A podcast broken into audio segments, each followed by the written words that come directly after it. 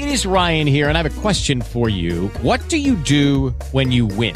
Like, are you a fist pumper? a woohooer, a hand clapper, a high fiver. I kind of like the high five, but if you want to hone in on those winning moves, check out Chumba Casino. At ChumbaCasino.com, choose from hundreds of social casino style games for your chance to redeem serious cash prizes. There are new game releases weekly, plus free daily bonuses. So don't wait. Start having the most fun ever at ChumbaCasino.com. No purchase necessary. BGW. Void were prohibited by law. See terms and conditions. 18 plus.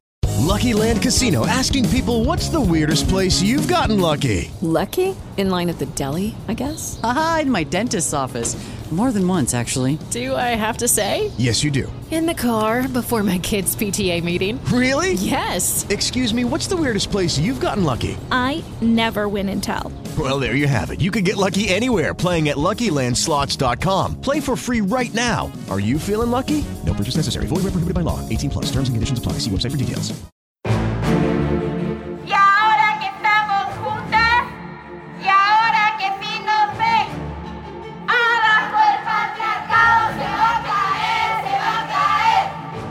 En México, el aborto sucede en privado, muchas veces en secreto y no es para menos. Es una práctica que está considerada como un delito en la mayor parte del país.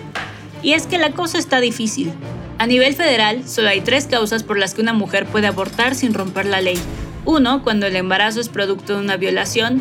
Dos, cuando hay peligro de muerte para el feto o para la madre. O tres, cuando ocurre un aborto espontáneo.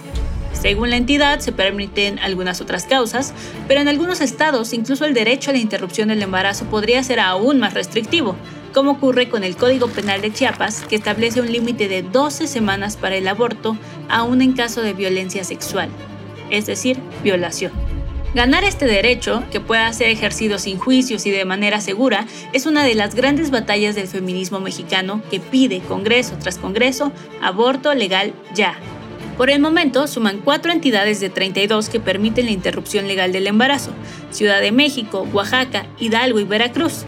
Estas tres últimas ocurrieron durante la última legislatura, un logro que hace algunos años hubiera parecido increíble, pero que son conquistas importantísimas para la vida de todas las niñas y mujeres.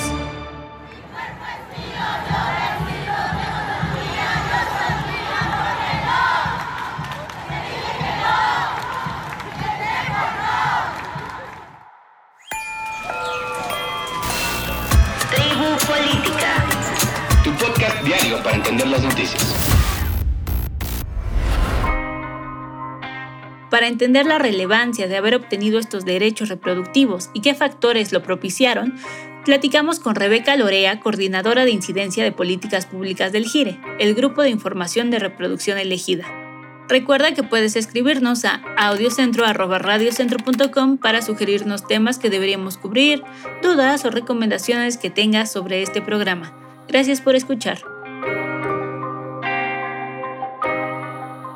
¿Qué factores están propiciando esta ola abortista, llamémosle, en el país? Pues definitivamente son producto de décadas de lucha, décadas que vienen, pues como bien saben, desde hace mucho tiempo ha habido un montón de mujeres y de movimientos feministas apostando por, por la despenalización del aborto y también por el acceso una vez que se despenaliza. El caso de la Ciudad de México en 2007 fue un parteaguas, no solo en México, sino, me atrevo a decir, también en toda América Latina Después ya vinieron otros países y todas recordamos cómo el movimiento como tal de Marea Verde surgió en Argentina y desde 2018 se extendió ya a toda América Latina con la media sanción hasta que pasó ya ahora en 2020 y en ese inter pues se despenalizó el aborto en el estado de Oaxaca. Y ahora algo que, o sea, tardamos 12 años en avanzar de un estado a otro en México, o sea, de, de la Ciudad de México a Oaxaca y luego de repente vimos ahora en 2021, en un mes, que avanzaron dos entidades más, que fueron Hidalgo y Veracruz. Entonces, nosotros le atribuimos estos avances a las décadas de lucha y a que finalmente estamos siendo escuchadas y que como movimiento social la marea verde ha tomado muchísima fuerza y nuestras demandas al fin se están atendiendo como debían y como tenemos pues muchísimo tiempo esperando, tanto por congresos como a su vez también por los ejecutivos que son los encargados de promulgar y de hacer vigentes estas reformas. ¿Por qué Veracruz e Hidalgo sí, pero Puebla y Quintana Roo, cuyos congresos estuvieron tomados por las feministas, no? es difícil saberlo, creo que hay una multiplicidad de factores, pero que finalmente sí es una cuestión de voluntad política, una cuestión de lograr llegar a acuerdos. O sea, si también hacemos un recuento, por ejemplo, en Hidalgo, en diciembre de 2019 también habíamos estado a punto de despenalizar el aborto, había llegado a pleno, supuestamente ya íbamos a avanzar, pero se quedó ahí. Entonces, la única diferencia fue que ahora sí hubo un acuerdo de todo un grupo parlamentario para avanzar en el tema, el cual no había existido en, diciembre de 2019. Además de los casos de Puebla y de Quintana Roo, que fueron como los muy, muy sonados este año por la toma de los congresos, también un día antes de que se despenalizara o de que fuera aprobado en el Congreso de Hidalgo, Baja California Sur también se quedó a un solo voto de la despenalización. Entonces, creo que tiene que ver básicamente pues con el interés que tengan diputadas y diputados de ciertos congresos para de verdad llevar adelante la agenda, para llegar a los acuerdos que se tengan que llegar para que esto pueda ser una realidad. Y porque pues todavía persisten muchas, también somos conscientes, muchas fuerzas que están en contra del avance del aborto, que pues también están ellas apostando al revés, ¿no? O sea, no solo para que no se despenalice, sino a veces también para que haya algunos retrocesos. O sea, lo bueno, afortunadamente, es que por lo menos en este último mes hemos salido nosotras avante.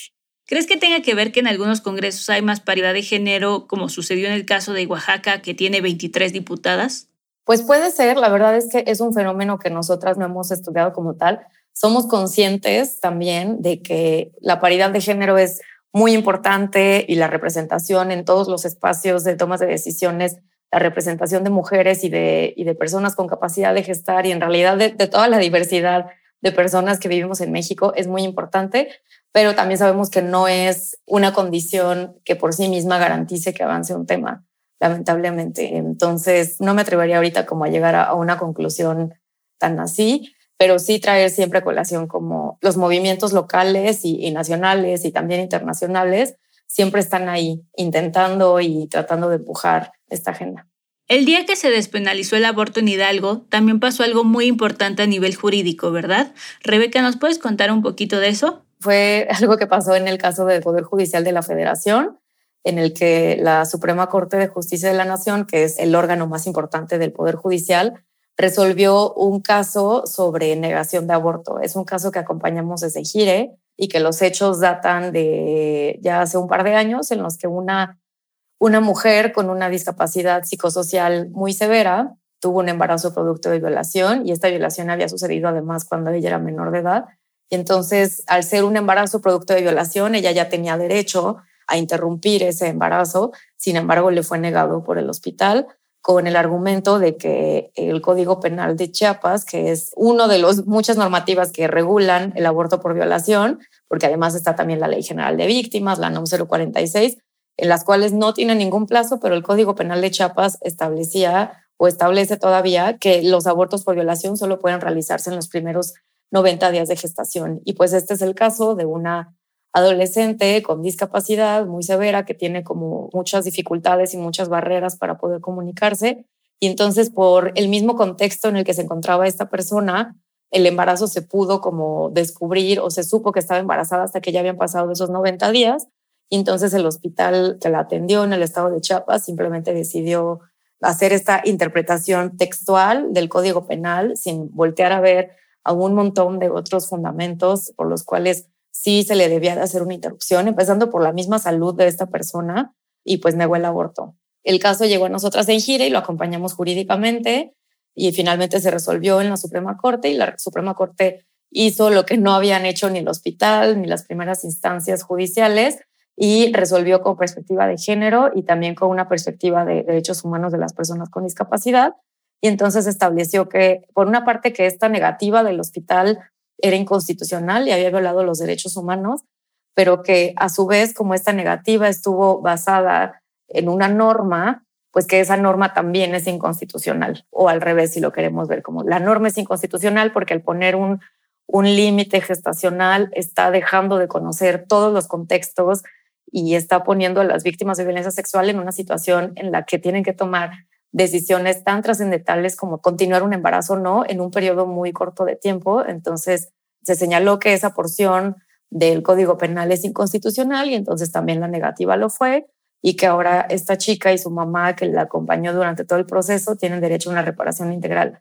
Y eso es muy relevante porque actualmente, como el Código Penal de Chiapas, hay otros ocho códigos penales en todo el país que también tienen este tipo de, de redacciones en las que dicen, pues no, los embarazos producto de violación solo se pueden interrumpir en un periodo de tiempo que está fraseado o como 90 días o como 12 semanas o como primer trimestre, pero bueno, tienen un límite gestacional que ahora sabemos por la Suprema Corte que es inconstitucional y esto se traduce en que si el día de hoy o de mañana una persona en esos otros estados solicita un aborto por violación y le es negado con este argumento, entonces puede promover un amparo que en ningún caso se le va a poder negar, porque ya la Suprema Corte señaló que esto es inconstitucional y entonces no se le puede negar, se le tendrá que otorgar y se le tendrá que dar el servicio.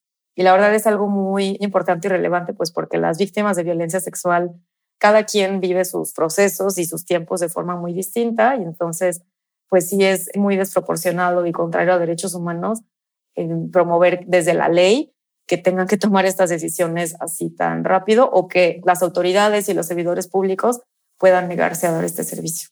Entonces, ha sido un gran año para el aborto este 2021. La verdad es que sí, son muy buenas noticias y pues sí, yo no quisiera dejar de señalar que son producto de un montón de años de estar poniendo el tema en la agenda, generando información, compartiendo historias, mujeres que han tomado espacios para hablar de sus propios abortos, cómo los vivieron, mujeres que han empezado a acompañar a otras mujeres y a otras personas a abortar, es producto de un, un montón de cosas. Estoy muy de acuerdo y como bien mencionas, es una lucha de décadas de mujeres y personas gestantes, pero también se ha hecho un llamado al Ejecutivo. ¿Debemos seguir esperando algo por parte del gobierno federal o este será un cambio que va a tener que ocurrir desde uno a uno de los poderes locales? Pues creo que desde el Ejecutivo, si nos colocamos en, en 2018, en las campañas y en este inter entre que pasó la elección y se tomaba protesta, había como muchas expectativas por parte del Ejecutivo, tanto desde la Secretaría de Gobernación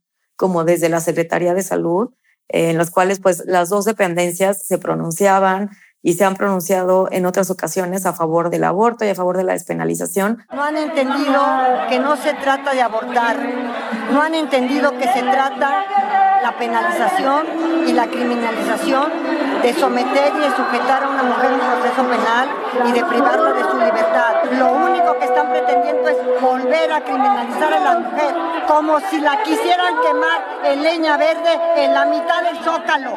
Eso es lo que ellos quieren. Yo ya dije que yo hasta el último día de mi vida voy a defender a la mujer para que no vaya a la cárcel. Sin embargo, el texto constitucional como lo tenemos ahora pues no permite que, por lo menos en términos de despenalización, o sea, en términos de que el aborto voluntario deje de ser un delito, es imposible que esto se pueda lograr a través del Ejecutivo.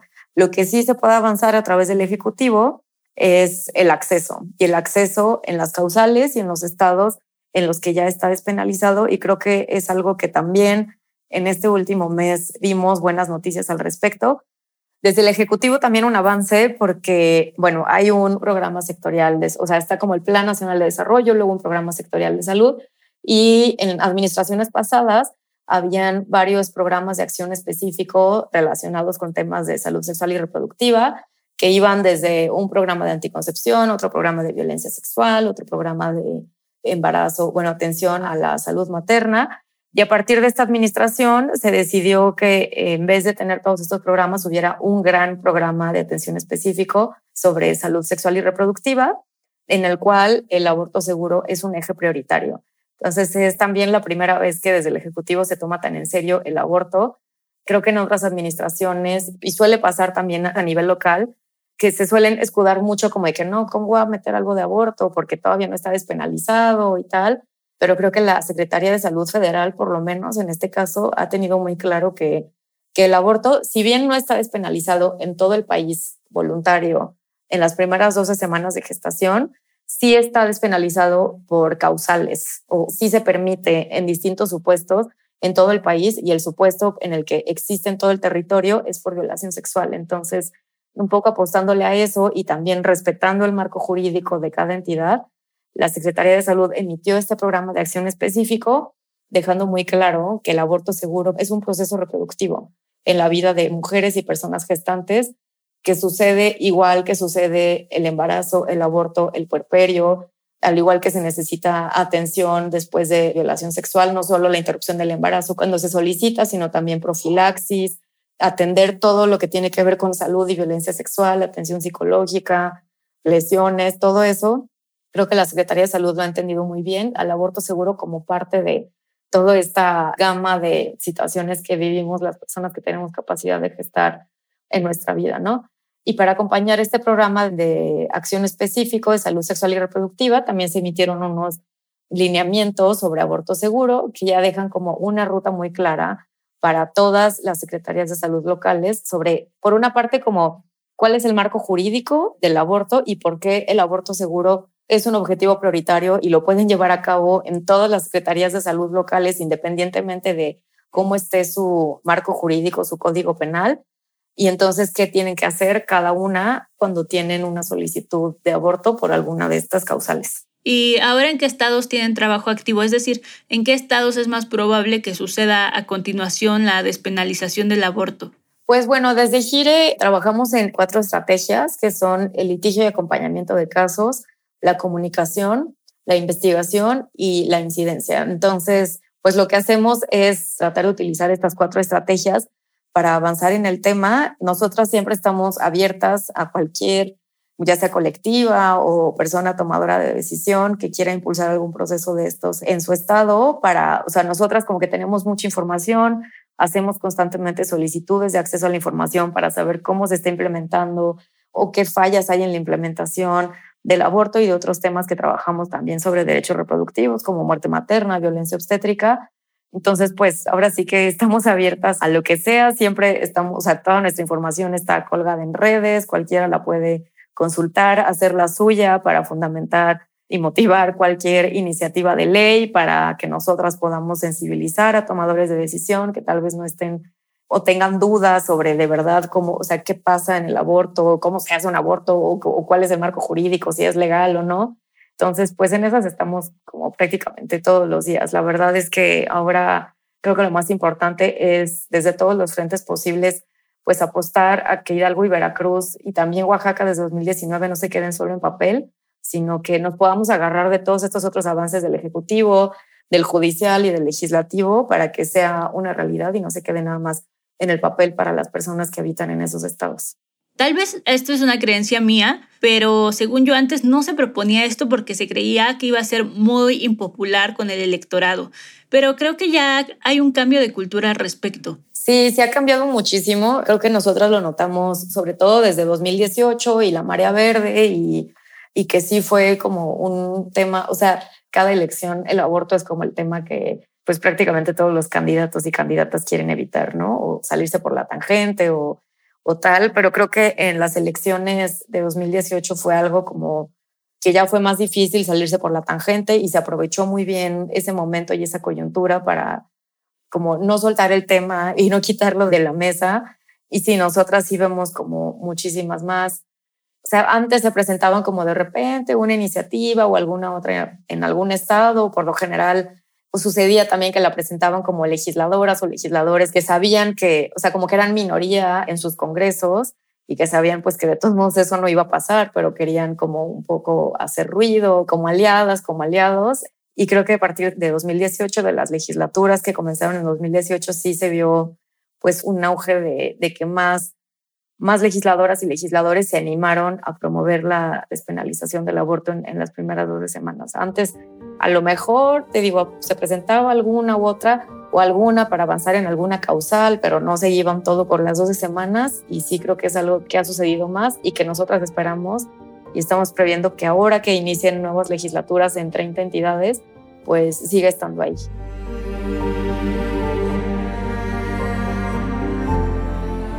Las buenas noticias siempre son bienvenidas y aquí tenemos que la ola verde llegó para quedarse. Sin embargo, aún hay criminalización de quienes practican, ayudan, acompañan o promueven el aborto en 28 de las 32 entidades de nuestro país. Incluso se vive represión para quienes protestan por este derecho. como ocurrió en el Estado de México, donde recientemente y tras largas negociaciones, los legisladores decidieron finalmente no darle cabida a esta iniciativa, mientras la policía, afuera del Congreso de Toluca, reprimía a las manifestantes lanzándoles agua y gases lacrimógenos. Si quieres conocer más del tema, te recomendamos los materiales informativos de las redes sociales del Gire. Este podcast fue producido por Audio Centro, escrito y conducido por Valeria Ríos y Mauricio Montes de Oca, editado por Eric e Iván González, con la producción ejecutiva de Luisa Cantú y Javier Martret.